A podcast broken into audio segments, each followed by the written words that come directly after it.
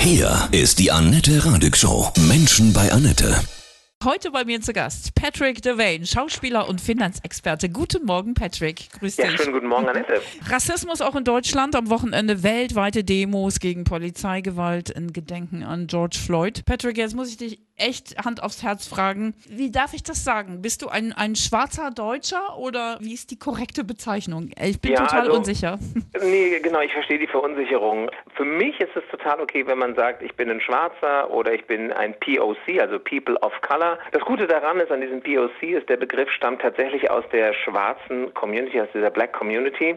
Und bei diesen ganzen anderen Begrifflichkeiten, die so rumgeistern, da handelt es sich halt oft um Begriffe, die uns, sage ich mal, schwarzen Menschen oder Menschen mit brauner Hautfarbe sozusagen gegeben wurden von Weißen. Und deswegen haben die dann oft eine negative Konnotation, weil die leider nicht von allen natürlich, aber von zu vielen Menschen in so einem negativen Kontext benutzt wurden. Deshalb. Also wenn ich so farbig sage, ist das grundfalsch. Ja, um Gottes Willen. Was Okay. heißt das? Bin ich grün, rot, weiß gepunktet Ja. oder gestreift? Ja. Du, also Nein. deswegen farbig ist, kriege ich immer Gänsehaut. Wie du Alltagsrassismus hier in Deutschland erlebst und wir sprechen auch über dein Buch. Geld kann jeder. Du jetzt auch. Heute bei mir Schauspieler Patrick DeWayne. Du bist ein schwarzer Deutscher. Erlebst du Alltagsrassismus auch? Ähm, ja, natürlich. Also ich habe äh, einen rassistischen Nachbarn beispielsweise. Also als ich 15 Jahre alt war, ähm, hatte ich eine Freundin und äh, als ihr Vater herausgefunden hat, dass ich ihr Freund bin, hat er im Treppenhaus rumgebrüllt. Meine Tochter ist eine Negerhure, also es war ganz schlimm. Also es war Worst-Case-Szenario, aber auch Alltagsrassismus. Das, das N-Wort, ich habe es eben ausgesprochen, aber für viele meiner aus meiner Community, die können das Wort, die, die kriegen da wirklich, also das macht physisch etwas mit ihnen und das erlebt man hier und da äh, immer mal wieder. Jetzt habe ich Glück, ich äh, spreche, wie du hörst, ja äh, ohne Akzent Deutsch. Ähm, du bist ja auch ein Deutscher, ne? Also, Genau, ja, bin in. Deutschland geboren, in Hanau. Mein Papa ist äh, Amerikaner, Afroamerikaner.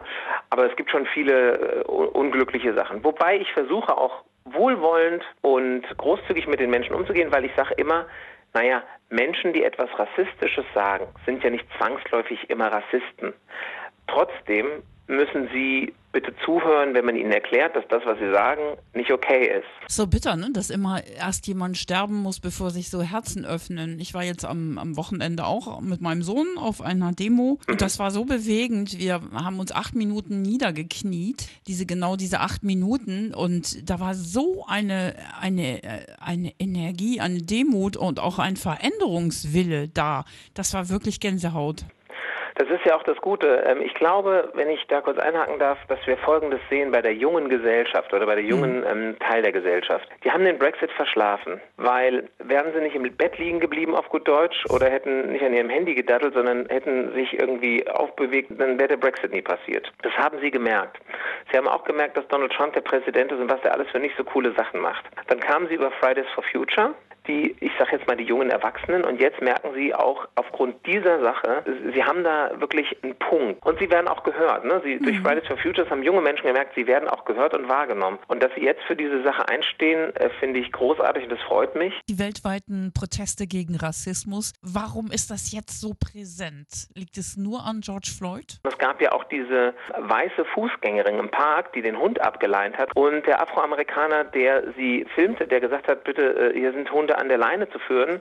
Und sie dann die Polizei ruft und sagt, ich werde hier bedroht von einem schwarzen Mann. So, dann hat sie mit diesem ganzen Telefonat und dass man das so gefilmt und gesehen hat, halt natürlich diese ganze Bigotterie dargestellt und äh, entlarvt und enttarnt. Und da hat man so dieses ganze Konzept, diesen systemischen Rassismus äh, eins zu eins miterleben dürfen, die, die dieses Video gesehen haben. Und das ist echt, wow, das, das, das finde ich schrecklich. Wurdest du in deinem Leben von der Polizei häufiger kontrolliert als andere? Was ich sagen kann, ist tatsächlich, dass es ähm, sowohl in Deutschland als auch in Amerika immer wieder Situationen gibt, wo so eine Art ähm, Racial Profiling gemacht wird. Man wird gescannt, weil man aufgrund seines Äußeren in irgendeiner Art und Weise gefährlicher eingestuft wird. Das ist tatsächlich so. Vor allen Dingen tatsächlich im Freistaat Bayern ist mir das sehr oft passiert. Dein Vater ist Amerikaner.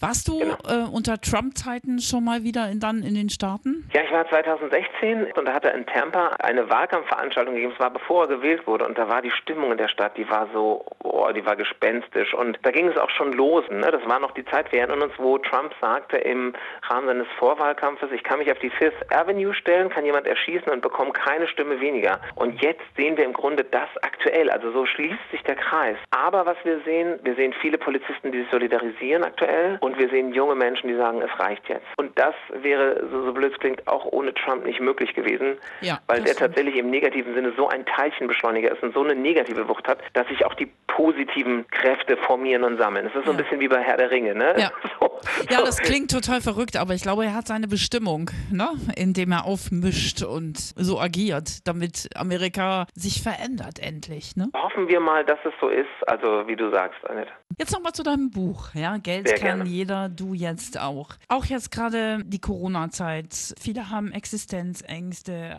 Was passiert mit meinem Geld? Was kann ich denn jetzt tun, um, die meisten haben ja auch gar nichts mehr über, um es vielleicht anzulegen. Aber was hast du für Tipps? Annette, täuscht dich nicht. Es gibt, gibt doch genug Geld, was da rumliegt. Mhm. Sechs Billionen Euro auf irgendwelchen Sparbüchern. Mhm. Also wirklich, äh, wir Deutschen, wir horten immer noch sehr, sehr viel Geld. Und, und das ist im Grunde schon so das, wo man so als Mensch mit ein bisschen Finanzbildung sagt, ah, schade. Mhm.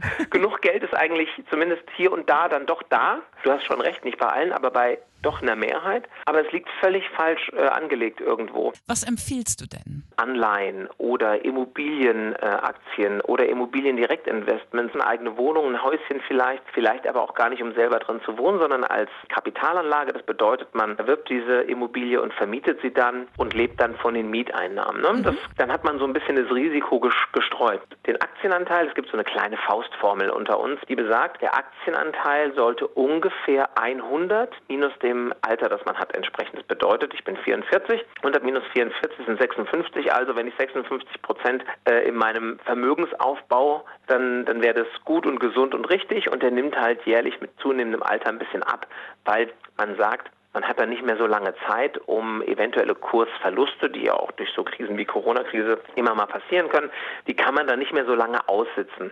Was hältst du von Gold? Finde ich super, habe ich selber. Mhm. Als Beimischung immer. Das liegt vor allen Dingen daran, auf der Habenseite ist, wir haben momentan eine expansive, also ausweitende Geldpolitik. Das bedeutet, es wird auf lange, lange, lange Sicht keine Zinsen geben. Warum ist das wichtig? Für Gold, Gold ist ja nichts, was Zinsen bringt. Deswegen ist es per se eher für Gold, spricht es gegen Gold. Aber wenn es keine Zinsen am normalen Kapitalmarkt gibt, fällt dieser Nachteil weg. Das ist das eine. Das zweite ist, Leute haben gern was haptisch äh, in der Hand sozusagen und finden super, wenn sie, wenn sie Sachwerte und Wertgegenstände in Händen halten können. Schauspieler und Finanzexperte Patrick Devane, das ausführliche Interview bei uns im Podcast.